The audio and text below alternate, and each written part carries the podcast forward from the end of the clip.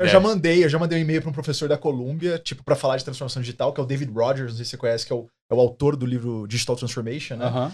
Digital Transformation Playbook, etc. Você falou, você está errado? Não, não falei que ele tá errado.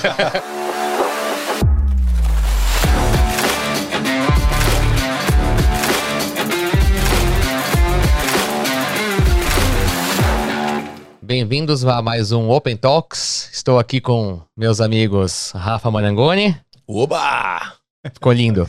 Com o Thiago Caserta. Olá, estamos aqui. E hoje estou muito feliz, na verdade, de trazer um convidado super especial, porque eu conheci ele de uma forma diferente, fazendo um curso, onde da HSM, inclusive, não tenho problema em fazer jabá aqui, eu faço, porque o curso é muito bom, Digital Onboard da HSM. Foi um curso fantástico, onde a gente ali estava se preparando para ser conselheiro digital. E de todo o curso ali, teve uma matéria, se eu posso chamar de matéria, Tópico, um né? tópico, teve um tópico que eu acho que mais me chamou a atenção e que mais me cativou e que me fez ir atrás e que me fez querer aprender mais, que foi economia exponencial. Existe um pai dessa matéria no país, chamado Eduardo Ibrahim. Então, Ibrahim, obrigado por ter aceito o convite de vir falar com a gente, viu, cara? Tô feliz demais. Obrigado você, Gui. Foi um prazer, né, estar com você nesse programa e também receber esse teu convite. Valeu demais. Gente, antes de mais nada, o Ibrahim tem um livro. Maiara tá pegando aqui, ó. Economia Exponencial. Eu li, é fantástico, recomendo fortemente. E a gente vai falar muito disso aqui hoje também. Mas, Ibrahim, antes da gente chegar nesse ponto aqui, ninguém nasce e falando, eu vou falar sobre economia exponencial na minha vida, né? ninguém vai sair da faculdade e falar, eu vou fazer isso, eu vou falar sobre esse assunto. Você tem uma história muito no mundo tradicional, se eu posso dizer, da tecnologia antes disso, até você ter esse clique, né?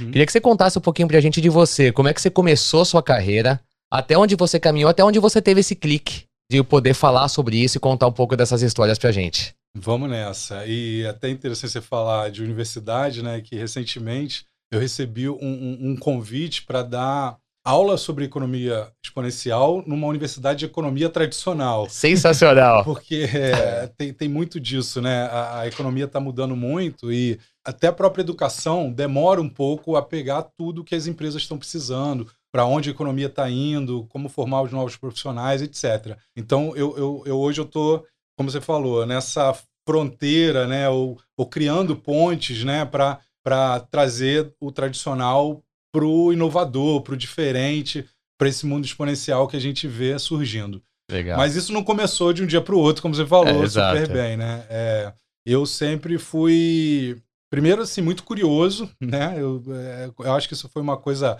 inata, né? Eu nasci, nasci com isso e, e eu tive a sorte de trabalhar com tecnologia muito cedo. Então, o meu primeiro emprego é, foi numa empresa de informática, a gente chama, não fala mais Informática, exato. fala- Tecnologia, Fala, né? só tecnologia, mas era uma empresa de informática que eu não fui programador de cara, eu fui office boy dessa empresa, Raiz. Raiz. Raiz. de levar coisa para os lugares, de limpar a mesa, coisas desse tipo. No Rio. No Rio, No Rio. 16 anos, foi meu primeiro emprego. Só que essa minha curiosidade, né, e como era uma empresa com muito analista de sistemas, programadores, etc., eu meio que fui adotado pela galera, né? Os mais velhos me adotaram porque viam que eu tinha um, um grande interesse ali Legal. em aprender. E, e o primeiro livro que me deram foi um livro, um livro de Clipper 87. 111 funções do Clipper? Desse tamanho, Sensacional, desse cara. tamanho, e, e eu devorei o livro, né? E que não é muito normal para um adolescente, 16 anos, é, ter tanto interesse é, nesse tipo de matéria. E aí eu fiquei muito imerso nisso desde o início, e eu fui pegando muito projeto já im- importante ali para a empresa. A empresa atendia Marinha, né, as Forças Armadas, Marinha, Exército, Aeronáutica, é, atendia Petrobras, atendia Brasif, né, que é uma grande portadora tal eu, eu fui pegando os principais projetos desses clientes, porque eu realmente eu entrava para resolver problemas. Eu E moleque, né? Moleque. Todo... É, 17 para 18 anos. Até na Marinha tem uma história engraçada, que eu estava num projeto que era chamava é, Sistema de Tráfego Marítimo, né, Sistran, e era um sistema que, que plotava, né? Hoje em dia a gente tem mapa para tudo, tem Google Maps, etc. Esse era um Google Maps dos navios na costa brasileira. Então a gente Cara. plotava numa Em Clipper. em clipe. Não, não. Esse aí já foi em Delphi. tá? Ó, Eu já evoluí. interface gráfica, pô. já era É, chique. Foi em Delphi. Foi em. Delphi 2 para 3. Tá? Nossa. Foi 2 para 3. Então era, era dureza também. E aí, é, na época, eu ia me alistar para o serviço militar. E como o dono do projeto era um comandante de mar e guerra, né, da Marinha, ele falou: você não pode correr o risco de ser é, aceito pela, pela, pelo alistamento Não militar. pode parar o projeto, né, cara? Você vai parar Cara. meu projeto, exatamente. Então, é, ele, ele me ajudou lá para falar: não, você vai entrar na, no, no- no- no- no- nos que não podem entrar, porque você está envolvido em outras Vai coisas. ser dispensado aqui. Você vai ser dispensado, exatamente. Esse era o termo que eu estava tentando lembrar. E aí eu fui, no que ele me disse lá para fazer, eu fui dispensado para não ser um- um- um- um- um- uma perda no projeto para ele, né? Eu não podia sair do projeto da Marinha. E isso, É. cara, eu tinha 18 anos, né? Foi no alistamento militar. Prodígio já, né, na programação ali, né? É, cara, eu, eu- eu- eu coloco na, na parte do curioso. Eu era muito curioso e tinha muita vontade de fazer, né? Eu acho que quando você programa, você é um adolescente programando, o resultado do que você faz é muito imediato, né? É verdade. Te empolga, né? Te empolga, cara. Eu adorava fazer aquilo. Como se fosse uma conquista ali, né? É, eu lembro que, ó, um cálculo de- desse sistema que eu lembro, é, a gente tinha que calcular o, o comboio de navios em caso de guerra na costa brasileira. E aí tinha um cálculo, né? Porque você- quando você está em guerra, você tem que fazer com que os navios andem em comboio para ter mais segurança. Só que aí depende da posição do navio na costa brasileira. E aí você tinha que calcular quais os comboios você tinha que fazer. Cara, é, quando eu vi aqueles naviozinhos no mapa andando, sabe, com o cálculo que eu fiz, aquilo para um adolescente era. Nossa, tesão total, né? Vendo o Exato, resultado, né? é. Então, então eu sempre fui, fui é, é, esse cara que tinha vontade de, de entregar essas coisas, né?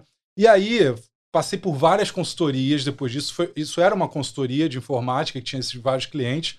Passei por N outras consultorias depois. Programando, sempre programando, até, até É, então. Aí, aí o, que, o que aconteceu? Essa empresa, por exemplo, que eu trabalhei, pegou um contrato na época na Petrobras que era para definir todos os padrões de engenharia de software da empresa, né? toda a área de TI da Petrobras. E como eu era esse programador que meio que já orientava os programadores da consultoria que eu trabalhava, esse foi um trabalho que eu peguei, que aí, aí já era uma fronteira né, entre meter a mão no código e engenharia de software, você Uhum. definir padrões, etc. Perfeito.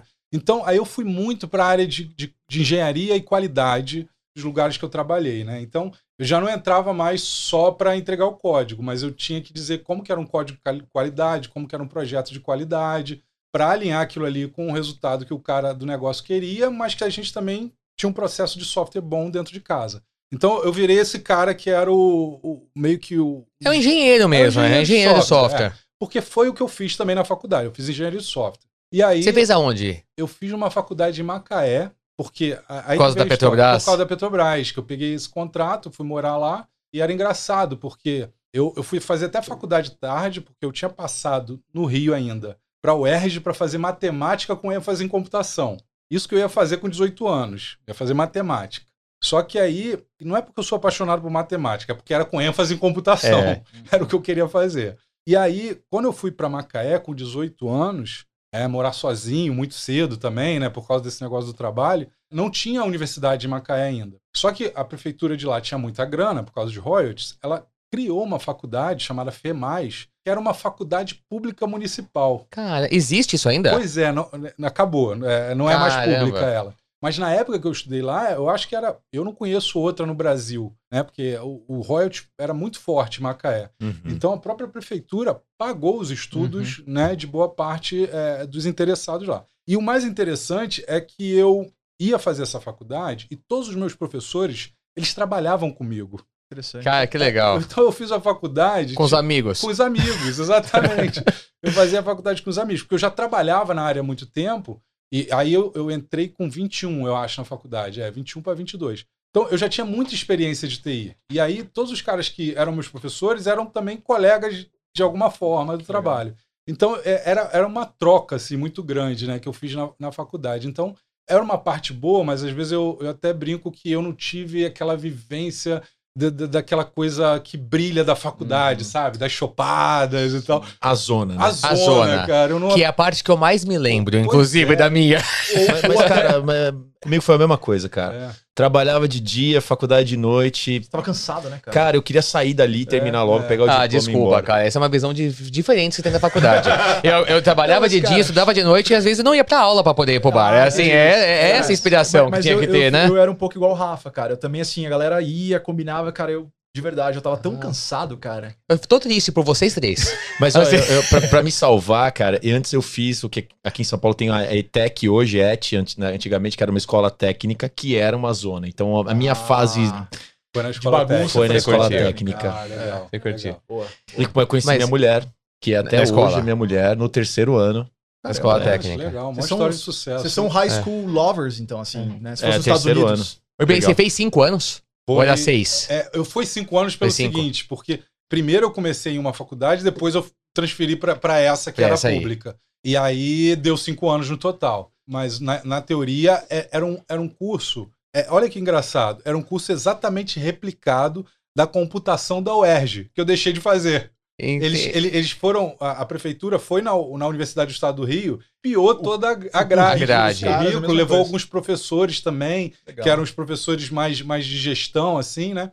E, e pegou os profissionais que estavam ali na área. Então, assim, eu acabei fazendo o que eu queria com 18 anos, é, só que nesse outro contexto. E empregado. E empregado. Isso, é, é. empregado. Isso É. que é fantástico. Só, só o pessoal da Petrobras que fazia lá ou não? É, né? é tipo assim, sei lá. É quem vai pra 70%. Macaé, né, cara? Sem- sem sempre é isso, né? Exatamente. E aí aconteceu uma outra coisa louca, que foi nessa transição de trabalho entre essas consultorias que eu vinha trabalhando e eu me tornar um funcionário Petrobras. Porque aí aconteceu outra coisa maluca, né? O meu pai, ele é aposentado da Petrobras, né, já há algum tempo. Então eu tinha uma pressão em casa, né? Ah, você tem que seguir a carreira do papai. Fala um pouco aí sobre os seus pais, sobre a tua família. É. Não, é, é- é mais nesse sentido. O, o, o- o meu pai é um contador, né? Que era técnico de contabilidade da Petrobras. Legal. Então era, era nível médio, não, não tinha um saláriozão. E minha mãe, cara, era datilógrafa, só pra você ter ideia. Caramba, a minha, a minha mãe começou como datilógrafa na Pirelli. Era a profissão É, que existia na é, época, é. cara. Era isso. Pois é. E aí, é, a maior influência, na verdade, foi do meu pai, assim, mas nem pela profissão, mas pela empresa, né? Uhum. Petrobras sempre foi o sonho de muita gente. Meu pai, Principalmente no Rio, né? É. principalmente Que bairro no você Rio. vivia, que você nasceu lá? Cara, eu cresci, assim, eu morava no, no Rio, eu nasci no Meia. Tá. Quem é do Meia no Bobeia, lembra disso? É, nasci no Meia. E aí eu fui pra São Gonçalo porque meu pai queria uma casa pra criar os filhos. E só tinha grana pra São Gonçalo, que era longe Tá. pra cacete. Então, a minha primeira infância foi em São Gonçalo. Eu até às vezes falo que hoje minha veia empreendedora vem muito disso, porque é um lugar de necessidade, Uhum, bicho. Não é. tem nada fácil. Perrengue mesmo. Perrengue. É longe de tudo, né? Longe Longe, de de tudo. E aí, quando eu comecei, até nessa empresa que, que era de, de informática, era uma hora e meia de trânsito todo dia, uma hora e meia, duas horas, É. acordando cedo, indo pro, pro curso técnico à noite e chegando em casa à meia-noite, todo dia, para no dia seguinte estar seis horas da manhã de novo em pé e pegando o trânsito. Então, assim, não, não foi fácil essa, essa minha primeira, primeira fase. Mas aí, depois que eu saí de São Gonçalo, é, eu fui para fui para Lapa, que aí eu estava mais perto. A minha avó Uhum. morava lá eu estava mais perto do segundo grau técnico. Uhum. E aí eu tive algu- algumas mudanças, assim. De, de lá eu já fui para Macaé. Aí eu fiquei oito anos em Macaé e fui casado lá, foi super legal também. né? Que, que é outra coisa, né? Você tem que ser da Petrobras e casado É em Macaé. casado, né, cara? É pra ser, pra ser o ciclo completo de Exatamente. sucesso, É, né? Porque não é uma cidade que tem muito a oferecer, né? É uma cidade pequena. Não, eu falo com os meus amigos até hoje e não deixo ninguém falar mal. É aquela história, né? Quando você, você, você cria uma relação com a cidade, só, Só você eu falo pode mal. falar. Exatamente. Eu falo mal. Mas, mas eu, eu gostava muito da praia, então aprendi a surfar melhor lá, né? Já surfava no Rio, mas Macaé eu fui morar de frente pra praia durante muito tempo. Depois fui morar perto da lagoa, que era 10 minutos da praia. Então tinha uma vida, cara, que eh, hoje as pessoas não entendem por que, que eu larguei essa vida. Que era você ir pegar onda na hora do almoço, você pegar onda no final da tarde. E você ainda tem um salário e uma segurança que pouca gente no Brasil tem. Uma puta estabilidade, porque Petrobras, né? No final da exatamente. história. Mas você ficava em refinaria lá? Não, Não. Nunca, nunca fiquei. Ah, Eu que fiquei bom. sempre na, na, na, na sede, né? Então, mas é aí que vem essa, essa, essa mudança que veio junto com a faculdade também que eu estava falando. Por acaso, um, um cara que na época era meu estagiário, dentro dessa equipe que, que eu trabalhava, na empresa que tinha um contrato na Petrobras, ele falou: Cara, tem um, tem um concurso da Petrobras aí para fazer, você tá sabendo? Eu falei: Não, não tô sabendo de nada. Aí ele, cara, é, encerra a inscrição hoje. Por que você não faz? Na sexta-feira. Tá bom, vou fazer a inscrição. Aí fiz o, o, o- a inscrição no concurso da Petrobras. Aí, cara, coisa de um mês, dois meses depois, ele fala com- comigo assim: E aí, tu estudou pra prova? Eu falei: Que prova? Eu esqueci do concurso. Exatamente.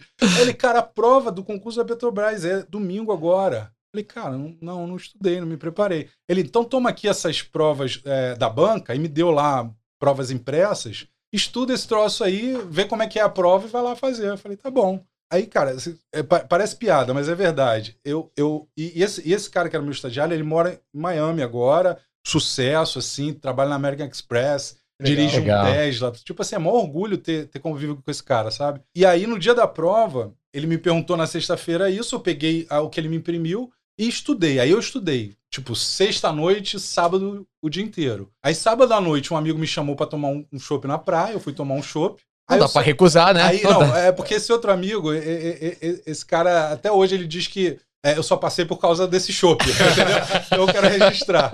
É, e aí a gente ficou até duas horas da manhã tomando um chopp lá, fui para casa, a prova era às oito da manhã, entrei na, na porta da, da sala, quando eu entrei, o cara fechou a porta. Tipo assim, eu fui o é. último. Se eu entro um minuto atrasado. É tipo os atrasados do Enem, assim. É, é, é, exatamente. Fantástico. Aí, aí que vem a coisa maluca. Depois de tudo isso, eu tava, sei lá, dois, três meses depois também trabalhando aqui na IBM na Tutóia. Eu vim fazer um treinamento na, na IBM na Tutóia. Aí um cara que era super brincalhão, que era um dos meus professores na, na faculdade, que era amigo também, o Afonso, ele me ligou assim, Edu, você já viu o resultado do concurso? Eu, de novo, que concurso? Que concurso? que concurso?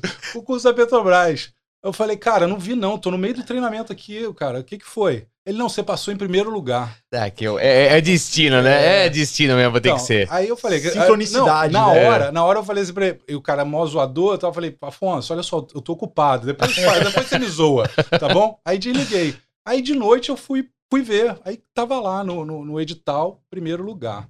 E aí, cara, a primeira coisa foi isso que você falou. É... Minha família, então, meu pai, achou Nossa. que era. Da família. Achou que ia ser o presidente da Petrobras. É, tipo, esse é só o começo, esse né? É só, o começo. começo. Exatamente.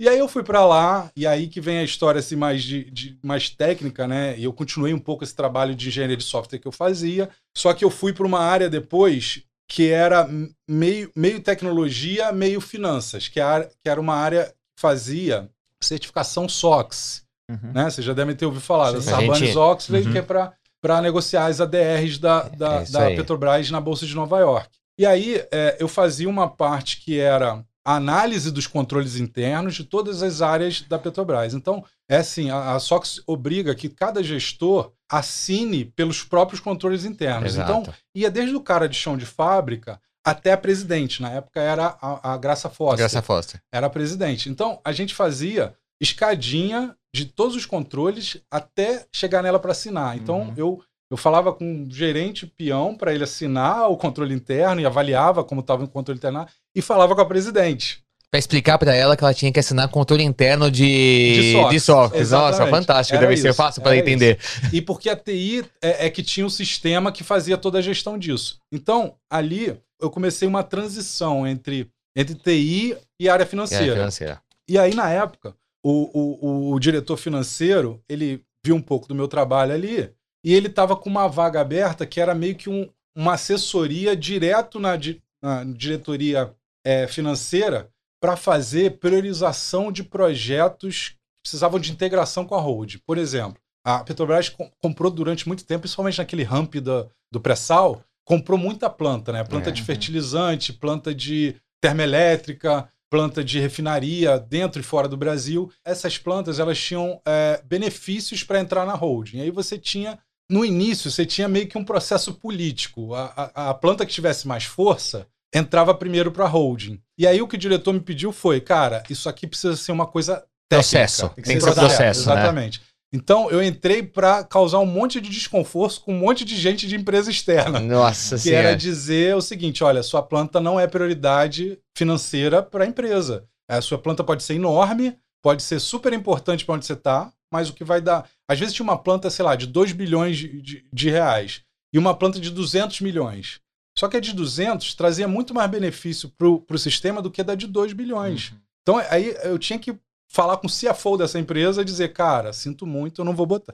E, e porque o, o, o, o, diretor financeiro ele não podia se indispor com essa galera. Claro. Não, alguém tem que fazer isso, né? Eu, alguém tem que fazer. O Cavaleiro do Apocalipse. Né? Era, era, era eu que fazia isso. Então, aí eu fui cada vez mais fundo para a área financeira. E nessa transição também, desse trabalho que eu peguei, eu acumulei uma, uma, uma parte de data analytics da área financeira.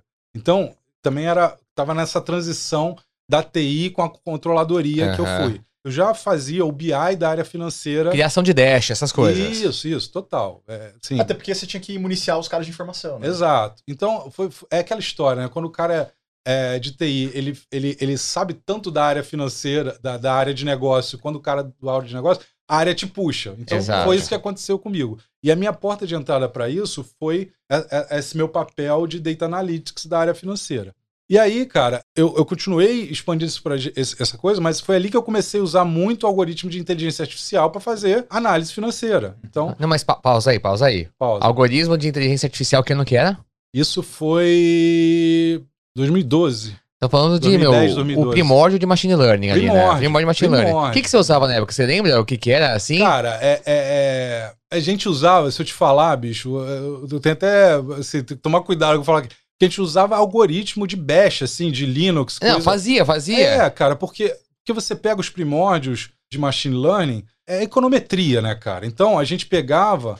Eu não, eu não queria falar nome de ferramenta aqui. não, mas não, muito, é. não, não, se, não se preocupa. É, porque, porque né, a empresa lá usa as ferramentas dela, mas no fundo, no fundo, o que a gente fazia era gerar código que fazia cálculo econométrico. E aí, como a gente botava aquilo dentro de um dashboard, era o meu machine learning rodando. Que alimentava o tempo É, todo. É, vou, vou dar um exemplo aqui. Eu tive um projeto lá que era entre Data Analytics e controladoria, que a gente chamava de monitoramento contínuo. Então, toda vez que entrava compras dentro do, do, do sistema da empresa, do RP da empresa, tinha um, um agente que analisava se aquela compra tinha alguma anomalia de acordo com o sistema de aprendizado que eu criei aqui fora. Então, ele fazia uma comparação desse modelo econométrico. Se Uma análise de fraude, assim. é isso. É, é- é porque eu não falo fraude, porque a controladoria é Não diferente da é, auditoria. lógico, Isso. claro, É. claro. A auditoria que vai pegar a Uma fraude. anomalia mesmo. A gente falou. pegava a anomalia, às vezes passava para auditoria, às vezes Sim. passava para a área de segurança empresarial, Sim. se era uma coisa com uma evidência muito forte de um desvio ou qualquer coisa Porque é uma assim. empresa de capital aberto, né? É, isso, um isso. Então, de governança. É, era essa interseção que eu Entendi, fazia. Entendi. Mas, mas no final do dia eu estava entregando TI, cara. TI. Era, era, era o meu papel, entregar TI, mas com uma visão assim um pouco já mais financeira e de negócio para a empresa, né? E aí eu fui fazer um mestrado de, finanças. Entrei no IBMEC, no mestrado de finanças, na época que eu estava lá como esse assessor é, da diretoria financeira. E aí, cara, é, é que abriu muito minha cabeça, assim, porque eu primeiro eu descobri é, um negócio que está muito no livro hoje, que é muito forte no livro, que é a economia comportamental. Comportamental.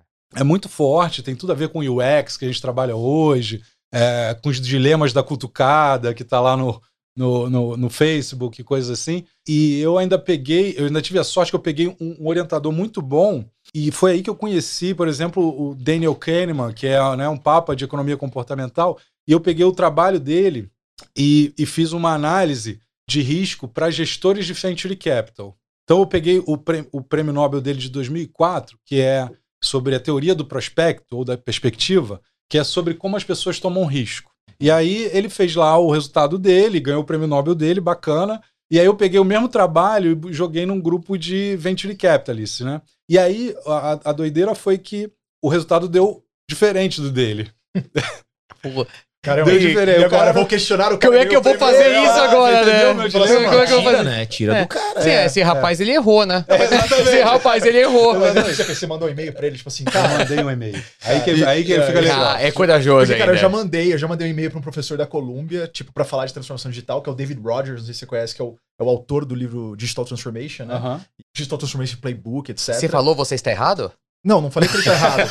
Eu falei, ele tem uma teoria. Depois, ah, cara, fala aí, depois eu explico. Ele tem a teo- teoria dos cinco, é, é, cinco domínios estratégicos da transformação digital. Criou um sexto no meu eu, eu vou lançar um livro agora em setembro, eu tenho um sexto. Cara, e eu falei pro nível. cara, cara, faz sentido. E aí, tipo, a gente trocou várias ideias, enfim. Mas depois eu, é outra Legal. história, cara. Deixa eu, o Ibrahim contar dele que tá mais legal. não, o que o dele foi mais legal, porque ele Foi falou dele, pro cara do Nobel o que ele tava errado. É o Nobel, é. É, eu falei, tipo assim, ó, seu, seu prêmio tá errado, né? Mas ó- óbvio que, é, assim, eu já tinha uma suspeita do que poderia ser, e mas o legal foi que ele respondeu. Eu- O, o- respondeu. também respondeu. super. Então, esses caras são bacanas, né? E, e- e o, o, o- Mas respondeu, tipo assim, um mês depois. Cara, o, Dan, o, o, Kahneman me respondeu muito rápido. Cara, foi foi muito bom. rápido. E aí, tipo assim, eu não- nem, nem estendi muita conversa, porque ele já falou, cara, eu tô é, só dando palestra, não tô muito em pesquisa agora e tal. eu agradeci, falei, cara, eu- ele disse, ó, provavelmente alguma coisa relacionada à amostra. E eu também já tinha, obviamente, essa suspeita. E eu só agradeci ele, falei, ó, espero que eu ainda possa te ver em alguma palestra, mas ele tá velhinho, ele, ele tá vivo ainda. Ele tem, ele tem uns 90 e poucos anos, né, hoje em dia. É, é. E, e, Eu vi o teu TED de 2000 e alguma coisa. 2018. Ali, quando eu fui pesquisar, ele já tava velhinho já, já né? tava. Ali velhinho. ele tava com 84, 2018, né? A gente tá em 2023, é. É, então, Bota mais cinco mais aí, cinco anos. 89, 89. Então, é, mas, mas foi legal, foi uma coisa que me deu ânimo, né? Claro, Super legal poder trocar uma ideia com, com esses caras. E, e, tipo assim, só pra, como curiosidade, né? É, o, que ele, o que ele percebia é que as pessoas são mais propensas a risco no ganho. O que, que isso quer dizer? Que quando você está ganhando, você quer sair logo daquele risco. E, co- e as pessoas são mais propensas a risco, mais propenso na perda, menos propenso no, no ganho. No ganho, sentido, exato. O que, que, que você faz quando a ação tá caindo? Você faz preço médio, né? Você É, faz preço é, médio. exato, Ou o cara fala assim, putz, cara, vou aproveitar, caiu só 10%, eu vou vender. E não, e tá subindo, você fala, vou vender logo antes que caia. Pra ganhar. É, pra ganhar. Então você tem menos propensão A risco. a risco na- no ganho. Então, e aí, só que o, o gestor de venture capital não é assim, É, porque ele é treinado a tomar risco. é isso aí, cara. Então ele só sai na boa. Então o nível de, de, de, de propensão de dar risco para ele é o mesmo na perda e no ganho. E isso é diferente da população geral, Exato. que foi o grande, o grande descoberta do Kahneman. E óbvio que ah, quando você ganha o prêmio Nobel, não é por um estudo, né? Claro, Ele lógico. tem uma vida inteira de estudos. Mas, mas nesse caso, ele, ele, ele fez um estudo mais comportamental ou ele criou tipo um algoritmo que fez uma análise? Ele fez a conta. Ele Tem uma conta. A teoria do prospecto tem um gráfico que ele diz que é, no ganho, é um risco de mil vale mil no ganho. Você, Aham. você tá. É, é um para um. E na perda é 2,250. Caramba, É ele muito calculou. maior. Ele chegou no cálculo, entendi, faz sentido, É, cara. e, e ele criou uma curva que mostrava isso com os achados dele. Então, enfim, era o cara gênio, né? Um dos Isso gênios da nossa atualidade. Isso se correlaciona até com aquela ideia de que aquela estratégia clássica de venda do tipo, se você não fechar agora, você vai perder. A gente é muito mais inclinado a aceitar um deal pela chance de perder do que pela É. possibilidade Mas- de ganhar. Mas, cara, isso explica talvez até muitas vezes a, a questão do FOMO e outros Sim. aspectos comportamentais. Você vê, fórmula de lançamento, cara, vamos falar de infoproduto. Cara, tem toda, tem uma relação Sim. ali. O cara que estuda isso, com certeza ele consegue também criar ali modelos Não, de... é, é- é o comportamento, Diferentes. né? Esse, esse, o ponto é o seguinte: até no início do livro eu falo, falo sobre isso. Na minha visão, não dá para você analisar a economia sem considerar o principal agente econômico, Claro. que somos Isso, nós, somos os nós. humanos. Perfeito. Então, Exato. aquela história do homo econômicos, né, que a gente ouve falar, ele é maravilhoso para você fazer modelo abstrato de economia. Uhum. Mas por que, que nenhum economista acerta nada? Porque esse modelo é abstrato É, e, não- exato. Subjetivo, né? e- e- e pressupõe um mundo que não existe. É. E- e- Esse mundo de pessoas racionais não existe. As pessoas têm vieses comportamentais. É porque estatística é baseada em números somente, né? Baseada em tendência o tempo todo, né? E, e, assim, ma- mani- as estatísticas elas são manipuladas sem considerar uma coisa muito importante que é sentimento, né, cara? Assim, é sentimento, é emoção é, que a gente tem, né, cara? no contexto Cultura, né? E por isso que eu Cultura. perguntei se a análise foi baseado só em amostragem de dados. Porque assim, o que, que o, o cara pode fazer? Ele pode ir lá perguntar para mil pessoas. 70% vão responder que tomam mais risco assim ou assado. Cara, essa é uma pesquisa. No outro dia o cara talvez acordou com mais vontade de ter mais risco. Então, se tem um cálculo por trás, um número, cara, dá mais assertividade para esse tipo de análise. E daí, cara? Aí, aí você foi lá, meu, puta, encheu Meu, É, inflou ego, pô, né? Foi, foi, foi, ego. foi uma puta motivação ali, né, cara, pra, pra isso. Tipo, pô, falar com um cara desse tamanho e tal. E, e, e aí, cara, aí, aí veio as mudanças da vida normal, né? Tava saindo de um casamento, a Petrobras estava no momento da Lava Jato, maior clima ruim lá dentro. Imagina. Aí eu conversando com vários amigos meus que estavam no mercado, né? Muitos no Vale do Silício e tal. Aí eu tomei a decisão de pedir demissão. Aí foi o- a- a- aí que meu pai desistiu mesmo. Agora ele É, entendeu que eu vou ser presidente da Petrobras. aí, eu, aí eu pedi demissão. E aí tinha terminado o mestrado, tava com esse impacto né, de data analytics com, com economia, Economia. comportamental na cabeça. E aí eu fui para os Estados Unidos fazer meio que um sabático. Fui, reencontrei esses meus amigos que já estavam lá no Vale do Silício há um tempo. Intel, IBM, Microsoft, AWS, um monte de startup. Encontrei um monte de gente lá que, que eu fui conhecendo ao longo da vida na- nas consultorias e tal, e, e- e- e que fizeram esse movimento, né? E aí fiquei meio que um ano fazendo um sabático ali. Fiz, fiz todo o meu dever de casa, juntei uma grana. Isso que- mas você se preparou, não só financeiramente, você se preparou, tipo, eu vou fazer isso lá. Eu vou Eu vou seguir. falar, é um é o roteiro roteiro, viagem, né? isso, o roteiro é a palavra. Não, Não? cara. Com, eu não tinha um roteiro e não, e não sabia o que eu queria fazer ainda. Você foi. Fui. E, cara, Foi. no Vale, no Vale, assim, que ano que foi isso? Foi 2016. Cara, eu acho que nessa época ainda, é, no Vale é melhor você não ir com roteiro, porque você conhece muita gente. Às vezes você tá tomando um café, Sim. tá ligado? Aí do lado tá o cara, tipo, sei lá, o Jack Dorsey, entendeu? Tipo assim, de repentemente. Tipo, tá um founder de uma É. empresa que hoje é um unicórnio. É assim mesmo lá? Não todo dia. Não, né? não todo dia, Eu lógico. tive, eu, tive, eu tive uma oportunidade de estar num café assim com o Steve Wozniak, porque um amigo meu conhecia ele. Ah, aqui eu tomo café com o Rafa e com o Thiago, É, cara. é, assim, é. Quase a mesma Cada um coisa. tem o é. que merece, né? Cada... Ele tava no Vale do Silício, você tava no Vale da. No Vale do Do, Siciliano. do né? siciliano aqui, É, sei lá, exatamente, né? da Vila Leopoldina aqui. É, É. mas eu- até eu tinha sorte também que, os, os meus amigos estavam em posições muito boas lá Ah, também. E bem conectados, É, imagino, um né? deles, ele, ele, ele era um dos 12 pesquisadores do IBM Health. Eu fui no centro de pesquisas da IBM. Vi, vi a sala lá dos 12 caras, aí fiquei lá com eles. Aí tem quadro Nossa, na os parede 12, é tipo mundo. 12 apóstolos, É isso, né? cara, é isso. 12 cara. cavaleiros É, do e da, e da IBM na época era, era da mesmo, IBM cara. Health, na época era, era o Era tava forte. descobrindo câncer, cara, assim, né? Então, é case até hoje pra um monte de coisa. Aí tinha um outro que era o cara da, da Siri na Apple. É ele que fazia o release do que, que ia entrar no ar da Siri. Então, tipo, também eu brincava com ele, eu tentava pergun- fazer umas perguntas naquela época que o celular tava ouvindo a gente, lembra disso? Exatamente, né? Não, mas ainda tá, né? É, mas agora tá sutil, não sei se você reparou. É, eles agora ele- diminuíram. Eles diminuíram porque tava muito na cara. É. Aí eu perguntei pra ele, dá pra fazer ele? Pô, isso aí não dá pra falar, não sei o quê. É. Então, assim, eu, eu tinha, eu Se tinha não dá pra falar, já, já falou. Já né? falou, tá falou, explicado. já a Exatamente. resposta. Já tinha resposta. Mas então eu tive sorte de, de encontrar esses caras. Tinha um da Microsoft que atendia toda a Califórnia para Financial Services. Então, pô, o cara também me mostrou várias coisas que estavam acontecendo lá na época. E aí, eu, Tinha umas casas legais pra você ficar também, né, cara? Com esses Tinha amigos. ca- Esses Nossa, caras estavam esse bem, cara né, da velho? Apple. Não, esse cara da Apple, bicho. Eu dormi na casa dele, no sofá da casa dele. Era de frente pra Golden Gate, velho. Pô, que massa, É, velho. Então, assim, sensacional. eu via lá de cima, assim, ó, cara. É- é- era no morro, né? Lá, como é que chama? É Twin Peaks, o nome do bairro. E aí você vê a Golden Gate e o Rio e tal, direto, assim, era lindo, assim. Eu tive muita sorte de, de encontrar realmente essa galera. Mas aí é, é, eu, eu fui tomando outras iniciativas de fazer coisas sozinho, né?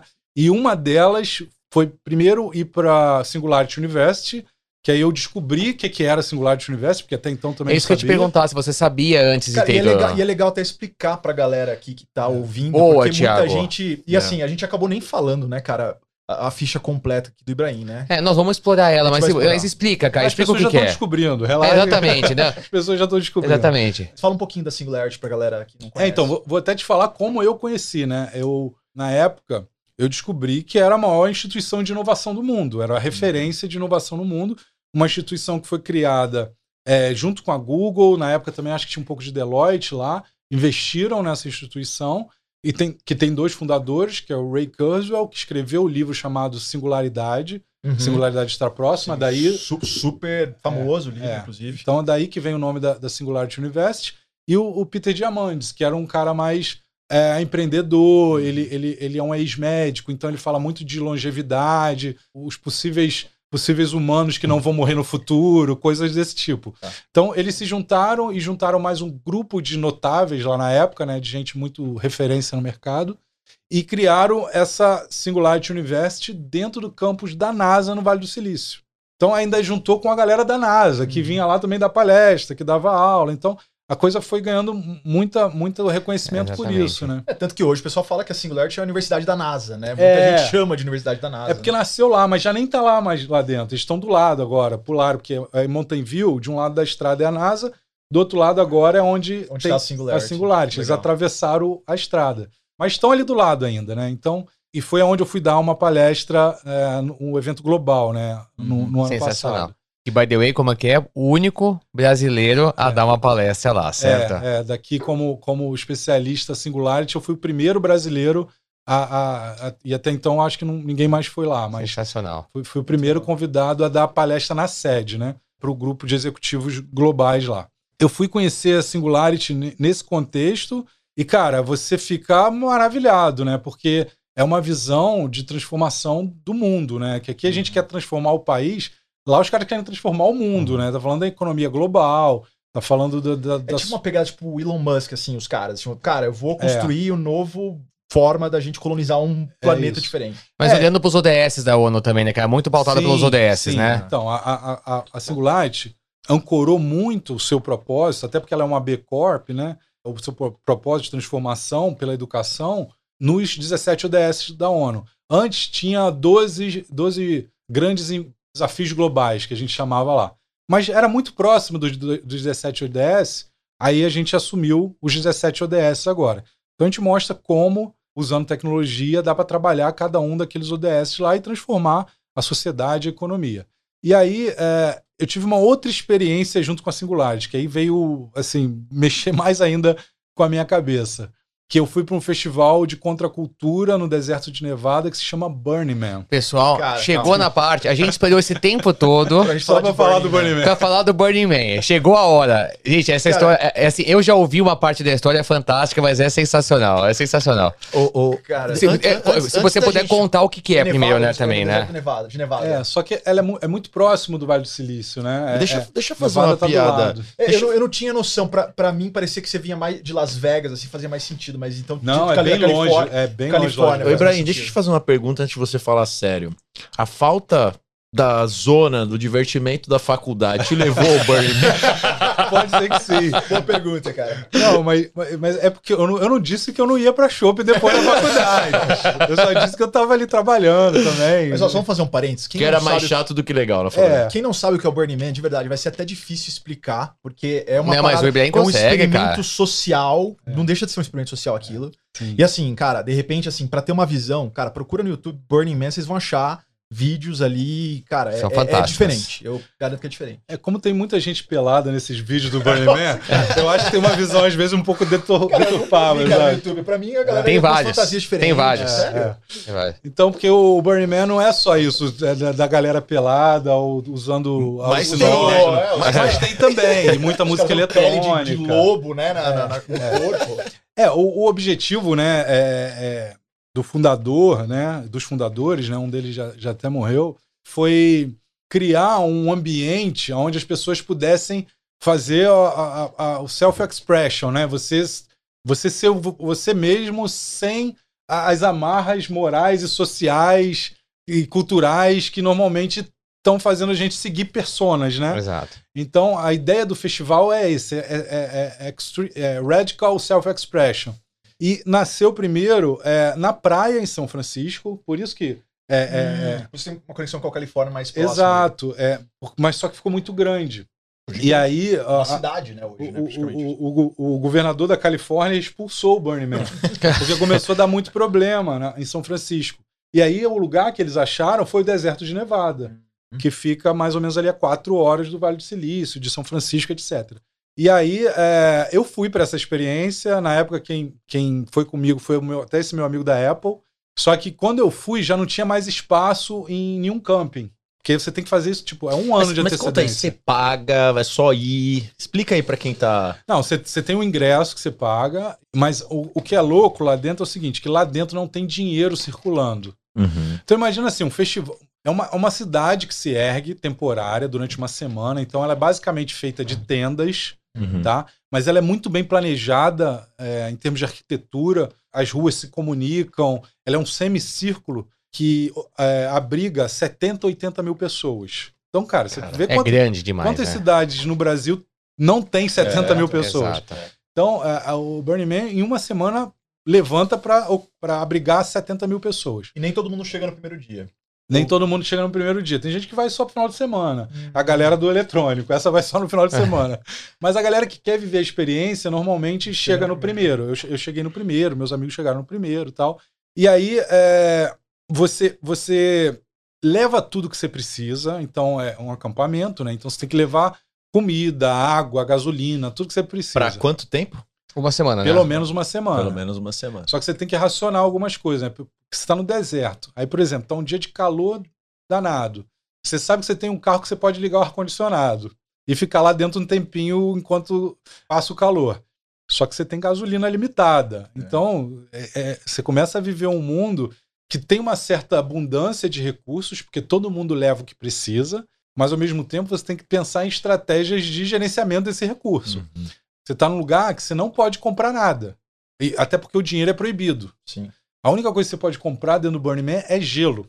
Justamente por causa do calor. Caramba. Mas você pode É. trocar com a galera, né? De repente, ó, eu Esse tenho é água ponto. aqui, você É. tem gasolina, pá. E foi aí que eu comecei a fazer os, lin- os links que, que viraram o livro, né? Porque eu estava numa economia lá, vivendo uma economia que a gente chama desmonetizada, porque não tem dinheiro circulando. Uhum. E o- a desmonetização é um dos seis Ds do framework da Singularity University de crescimento exponencial. Então eu estava com aquela coisa de Singularity muito forte na cabeça, aí eu fui viver o Burning Man. Aí eu falei, caramba, É possível. eu estou vivendo a desmonetização na prática aqui. Na vida, e, e você vendo que é, é possível, a economia circular funciona. É, que, que, que dá pra, vi- que dá pra a viver, né? troca A peer-to-peer acontecendo tal, recursos em abundância numa economia que, como eu falei, precisam ser gerenciados, mas tem para todo mundo e Uhum. todo mundo entende que tem para todo mundo. Porque se, se a minha gasolina acaba, ninguém ia me deixar no deserto, alguém ia me dar gasolina. Você não ia morrer lá, fica aí. Não, é óbvio que não, porque tem gente que leva gasolina demais para esses momentos. Então, é uma economia que as pessoas entendem que não vai faltar para ninguém. Isso é a visão Todo de mundo vai abundância. com o mesmo mindset. É, é óbvio que a gente está falando de 70 mil pessoas, tem de É. tudo lá dentro. Mas a filosofia é essa. Quando você vai nos acampamentos, e principalmente com as pessoas que frequentam todos os anos, eu conheci, eu conheci gente que está há 30 anos indo pro Burning Man, essa é a mentalidade. Então, mas, mas tem o cara que é o curioso, que vai lá pela festa eletrônica, vai Sim. para tomar um ácido, vai por um monte de É, motivo. exatamente. é. Mas deixa eu fazer uma pergunta agora, cara. Olhando pra essa experiência, também com essa sua. As duas experiências, né? Tanto na Singularity quanto agora no Burning Man. Você acredita ser possível um mundo desmonetizado? E aí, assim, você tem uma experiência ali contida, né? E o Singularity tem essa visão da, da sociedade exponencial e tal. Você acha que é, é possível isso? uma coisa que é sempre é importante lembrar. Eu, pelo menos, eu só ouvi essa palavra exponencial quando eu conheci a Singularity. A Singularity foi, foi fundada em 2008, né? Já tem é, mu- muito tempo aí, 15 anos. 15 anos. E só que esse negócio de exponencial, essa palavra, ela tá popular o quê? Uns 5, talvez? Uhum. É. E olhe lá, É, e olhe lá. Exatamente. Hoje a gente fala que tudo é exponencial, mas esse conceito de como isso acontece, pelo menos na Singularity, já é falado há 15 anos. E aí, é, é óbvio que tem, tem muito mais detalhes né, disso, de como isso acontece, para chegar nesse momento de uma Hum. desmonetização e de uma democratização de recursos que Uhum. gere o que a gente chama de abundância na economia, né, quando o recurso sobra. Então, assim, Tem muito dever de casa antes disso. é, e o, e o dever de casa, que eu foco muito no meu, no meu livro, é a gente entender que a gente está num processo de transição de modelos econômicos. A gente, inclusive o que eu falei da, da Universidade Tradicional de Economia, a gente aprende modelos para gerenciar a escassez. E o que, que a tecnologia provoca? Ela provoca uma democratização de Uhum. recursos, um, um- excesso de recursos na É, economia. com certeza. Então, quando você tem esses dois modelos e você diz o seguinte: eu preciso de um modelo de escassez para vender mais e melhor, porque é assim que a economia está montada, eu freio a democratização do recurso. E aí, no, no livro, eu falo muito disso. Cara, isso faz muito sentido, cara. É, eu falo, eu falo o seguinte: que a vai gente. pirar além do livro, Cara, você vai eu, ver. eu tô, eu tô. você Sabe quando você chega naquele momento, você dá, um- dá uma travada? Porque eu tô pensando assim. É, tem um livro, cara, inclusive fala sobre economia, How, Economy Works, né? Eu não Aham. lembro quem que fez. Quem que, de quem que é esse vídeo, cara? Mas que ele explica justamente essa visão, né? Por que, que eu não posso imprimir dinheiro, a, o- a inflação que ela causa. Cara, o que você tá falando justamente vai. É Você o tá, contra você isso. tá se cara. sentindo como eu me senti quando eu ouvi ele falando lá no curso da HSM, que eu fui, eu fui dormir assim, acho que mais às 11 e pouco da noite, e minha esposa falou assim, meu, você tá bem? Aí eu abri um Eu- é vinho, do né, velho? Dalio. Abri um vinho, foi preciso beber pra poder absorver o Cara, que eu é um ouvi agora. do Ray É Dalio, isso. Se eu não estiver enganado, o Ah, Ray vídeo Dalio é tem um bom, vídeo How. How É. Economy Works. É um vídeo muito bom, assim, cara. Ninguém. Ó, você não sabe nada de economia, pode ver esse, esse, esse vídeo.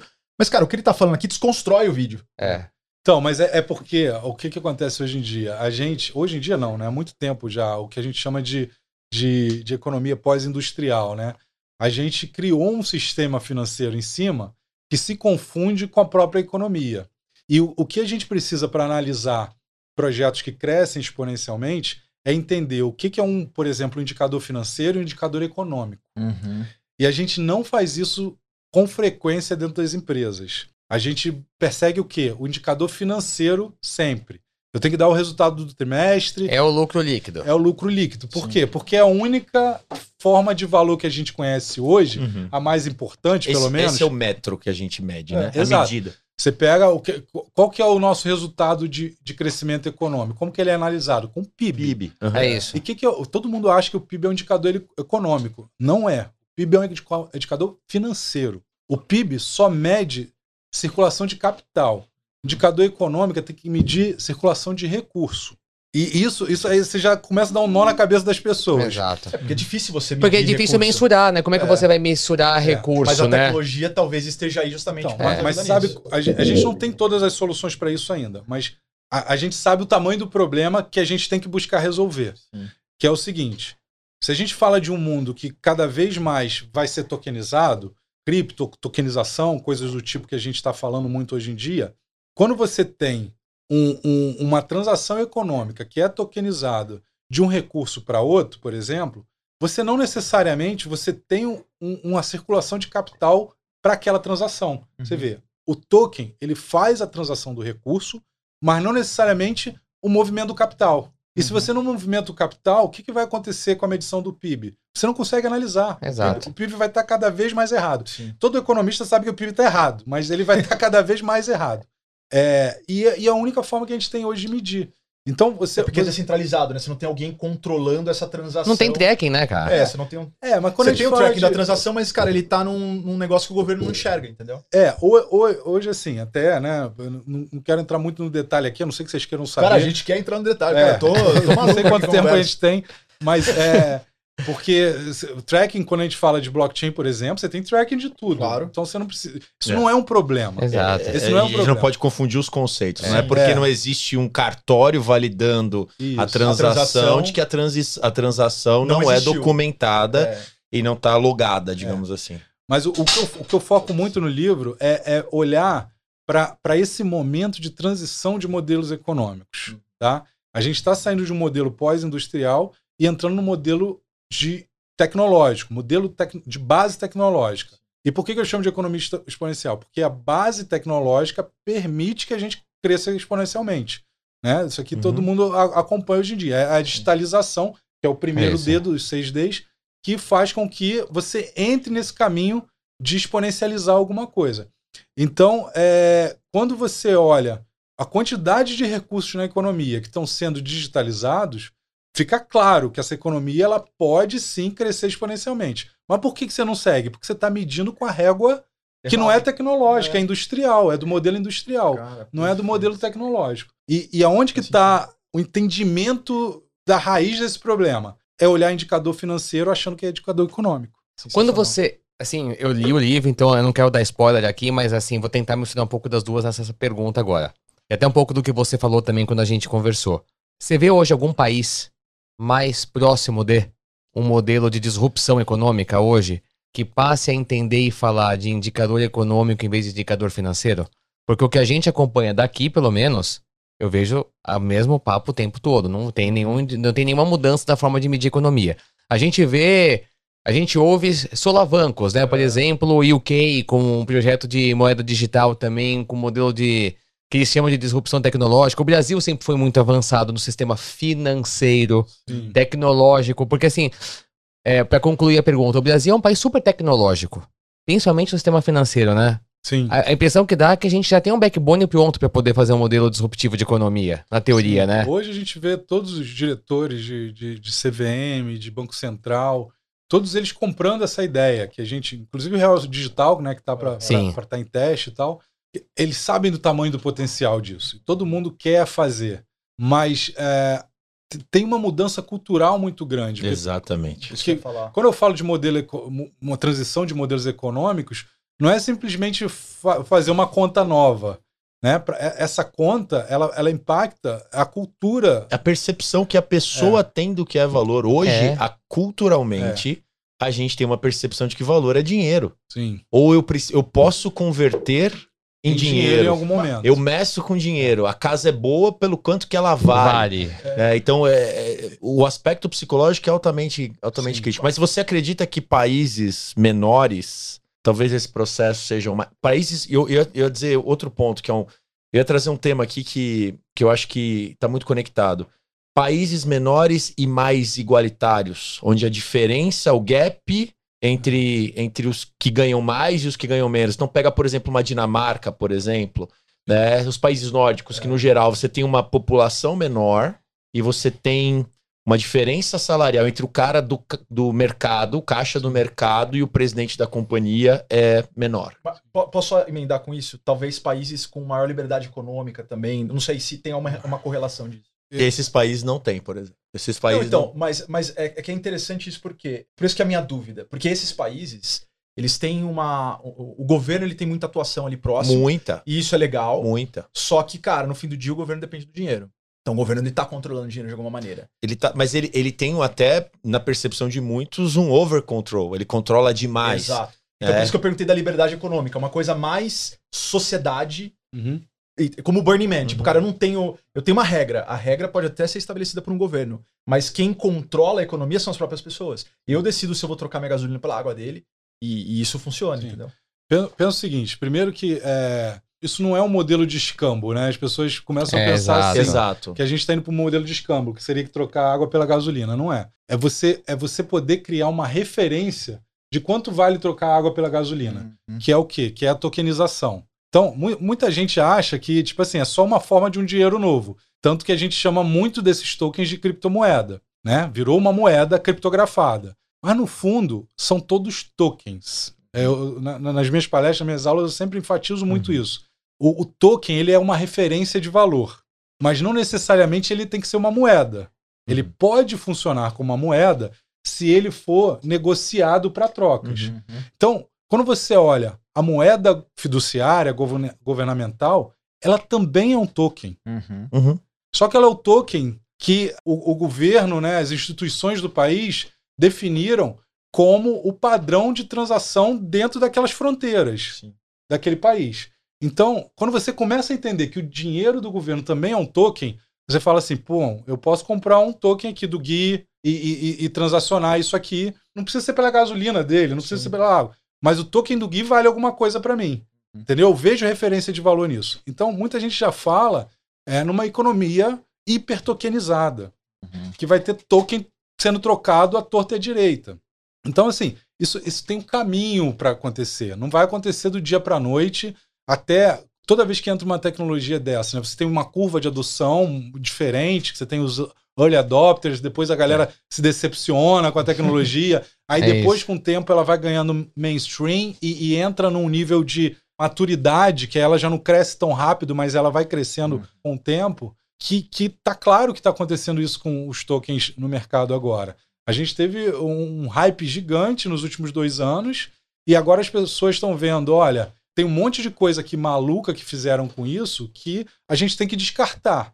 Mas tem um monte de coisa boa com isso aqui agora que as empresas precisam usar. Então, quando a gente fala, por exemplo, em Web3, não é que toda empresa vai negociar criptomoeda. É que toda empresa vai usar blockchain de algum jeito. Uhum. Uhum. Eu até uso isso nas palestras também. Eu falo, cara, do mesmo jeito que toda empresa tem um banco de dados hoje, toda empresa vai ter blockchain. Sim.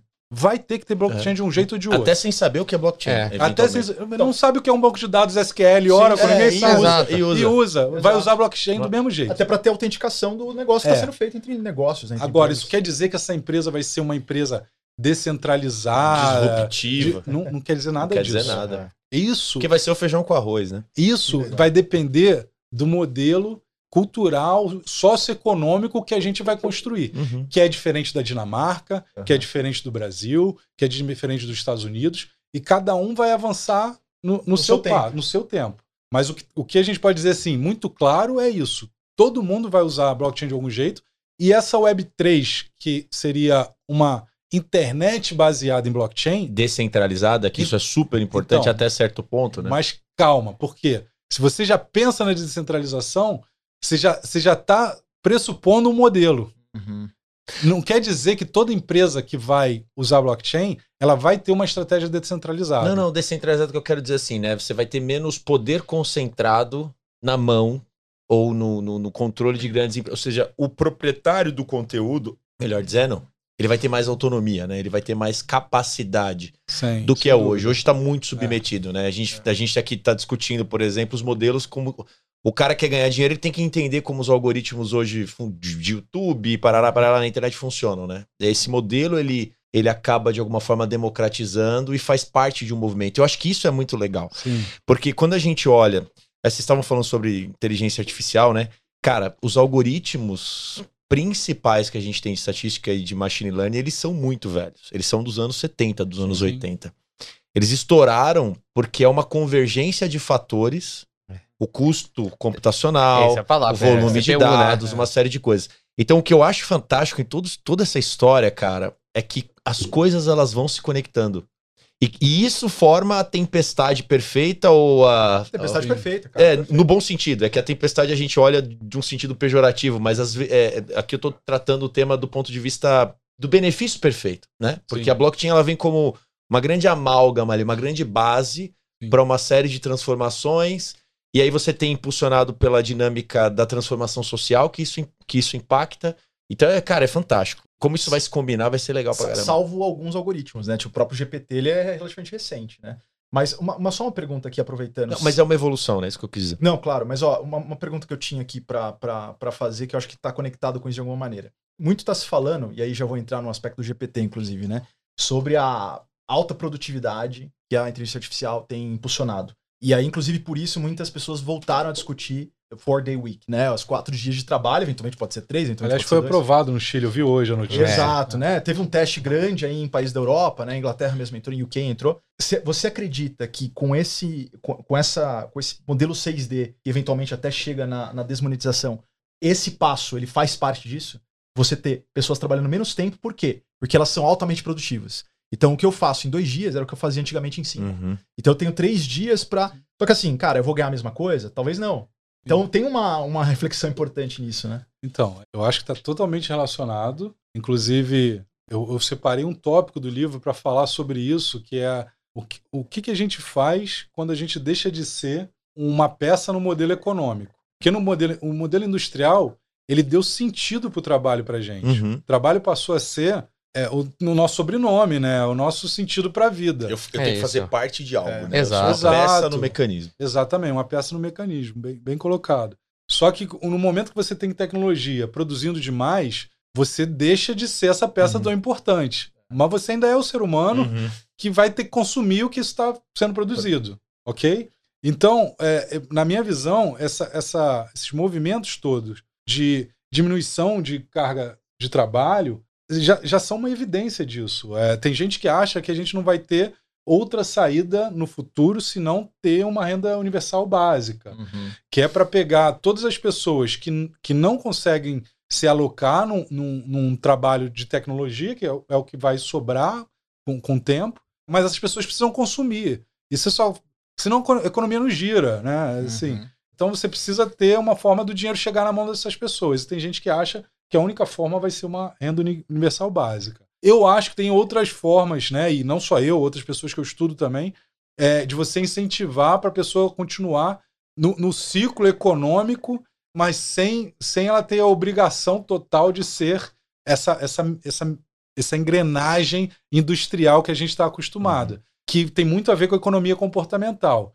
É, as pessoas precisam de propósito ainda para trabalhar, para viver. Cada, Cada- vez mais cada hoje em dia, isso né? tem- o cara não vai querer ficar lá só no discutido, É, botão. é só você pegar prompt, né? o- o- o- os muito ricos, né? Uhum. Tipo, tem um monte de gente que não precisa trabalhar e trabalha, porque o cara ele, ele entra naquele mundo, naquele propósito, o comportamento humano é assim, você tem gente que precisa é, tem gente de home office, né? Eu conheço alguns, né? Que se arruma todo dia para trabalhar. Eu conheço os loucos também, é? cara.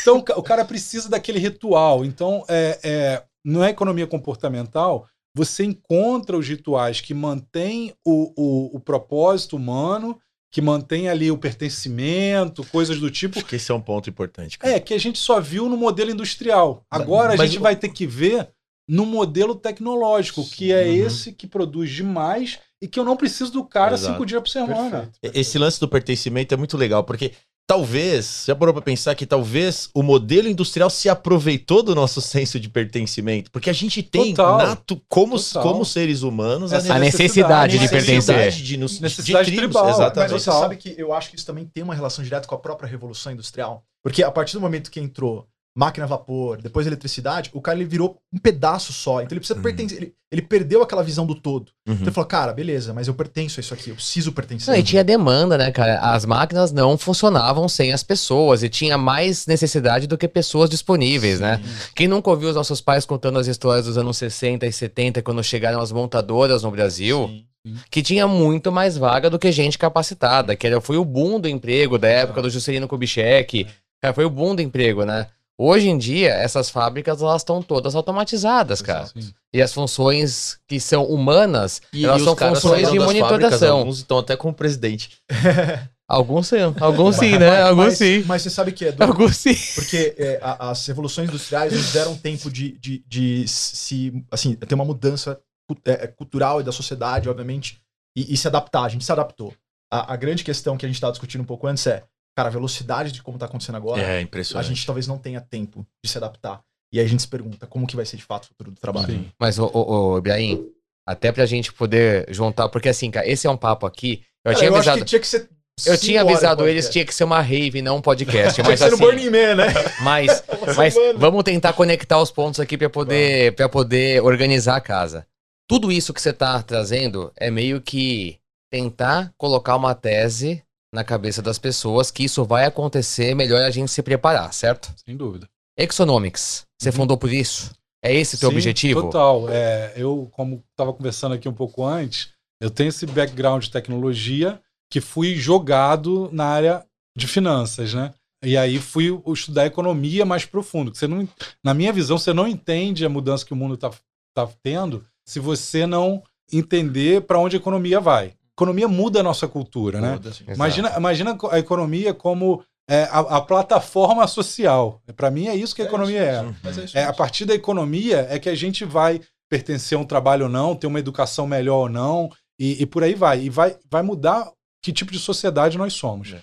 Então, eu, eu, eu fui muito a fundo para tentar entender tudo isso. Só que é, eu, eu, eu tinha essa visão né, de que de fazer muito. Né? Eu sempre fui o executivo, né? Eu tra- trabalhava numa empresa como executivo. Eu percebi com o tempo, eu tinha até um negócio que eu chamo hoje em dia, eu descobri né, que tinha um nome, que é o tal do bloqueio do professor. Que é o cara que só gosta de fazer e não gosta de ensinar.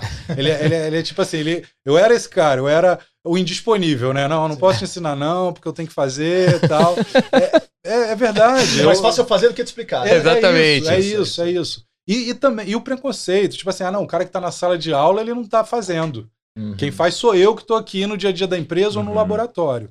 Então, é isso é que eu, que eu cha- chamei de bloqueio de professor. E aí eu nem tinha essa intenção direta de vir dar palestra ou dar aula, nada de educação, quando eu conheci a Singularity, quando a Singularity veio para o Brasil através da HSM. Uhum. Então, eu, eu, eu não era esse cara, eu era o cara de, ah, deixa aqui, me dá a equipe aqui que eu vou entregar.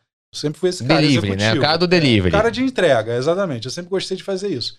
Só que aí, o que, que eu fui percebendo junto com, com a Singularity, né? O mundo está mudando tão rápido, né? Como a gente está falando aqui, que se você não educa o cara antes, ele não entende o que você está falando. Uhum. Uhum. Então a Exonomics nasceu para isso. Eu presto serviço de consultoria ainda, entrego projetos e tal, mas se eu não entrar pela educação com o cara antes, se eu não explicar para ele que mundo é esse que a gente está vivendo, se eu não, se eu não fizer um, um ciclo de palestra com os líderes da dele, o que eu propor de projeto, Não vai voar, Não né? não vai vai, o voar. Não vai não ter vai bainho do time. exatamente, o cara não vai saber executar, porque ele não vai saber medir, É. ele não vai saber para onde o projeto está indo. Então, a, a Exonomics é uma empresa de educação corporativa que entrega também projetos, mas com esse foco. Olha, vamos entrar primeiro pela educação, e aí depois eu, eu fui criando outras empresas, eu tenho outras empresas que foram decorrentes dos projetos da Exonomics.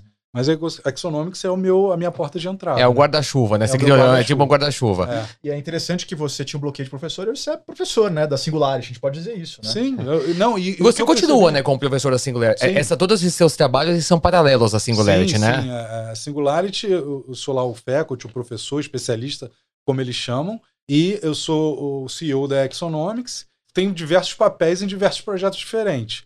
en- então, o- o- a história do professor, do bloqueio do professor, eu comecei a me enxergar, que eu acho que é, é quase que um sinônimo aqui para muitas vezes, como o líder educador. Entendeu? Então, o, o professor, para mim, hoje em dia, é, de repente é o professor de carreira, eu não sou esse cara. E- E, Uhum. tudo bem quem é que está lá, Exato. super im- importante, que a gente precisa disso. Né? E, e- e abre muito a gente, a, a cabeça da gente, por essa, essa pessoa ser focada no meio acadêmico. Uhum. Legal. Eu não sou um cara acadêmico, mas eu sou, hoje sim, um professor, porque eu me considero um líder educador. Se eu não educar as pessoas com o que eu acredito que está acontecendo, eu não consigo liderar eles, porque eles não vão entender o que eu vou falar. É, é, Essa frase acho que é fantástica, E cara, porque nem- cabe a todos nós, inclusive, cara. Porque É, aquilo. a nós somos, assim, como CEOs, diretores de empresa, nós somos, meu, os guardiões da cultura, do que a gente acredita das empresas, né? Se a gente não educa os nossos funcionários, né? Acho que isso vale para todos. é, eles não vão tá comprar, fazendo. eles não vão comprar a ideia. Não vão É. comprar, né? Faz muito vial. Ibrahim, Ibrahim, assim, vou te falar, cara, a vontade que eu tenho, assim, já falei isso pra todos, é assim, eu, quando eu ofereci pra eles a ideia e você aceitou, é porque eu queria muito poder promover essa conversa. Ananda, a gente vai ter que fazer parte 3, 4 e 5, É. provavelmente, Cara, o já vou logo te avisando. cerveja Já vou, logo, aqui já vou logo te avisando. Mas por hoje, cara, eu queria te agradecer demais pela sua disponibilidade, disposição de vir aqui falar com a gente, de dar essa aula, que eu tenho certeza que vai deixar quem assistiu, quem ouviu, muito curioso para conhecer você, Exonomics, o trabalho da própria Singularity em si, que eu acho que todos valem. Eu ia fazer isso agora, por favor, Ah, mostre tá ali, bom, mostre tá ali. bom. E o livro que eu li, então eu não tô falando porque me contaram, é o livro que eu li, Economia Exponencial, que é fantástico. Cara, obrigado mesmo, viu? E, Mesmo. Ibrahim, como é que, como é que alguém Te acha, né? cara? Se botar Eduardo Ibrahim aí nas redes sociais, vai me achar fácil. Ibrahim tem IBR, IBRHM. isso É isso aí. Exato. Isso aí. E uma curiosidade do livro aqui, só para deixar para quem se interessar depois, é que é o primeiro livro que fala de economia, de tecnologia, que usa o Burning Man como pano de fundo.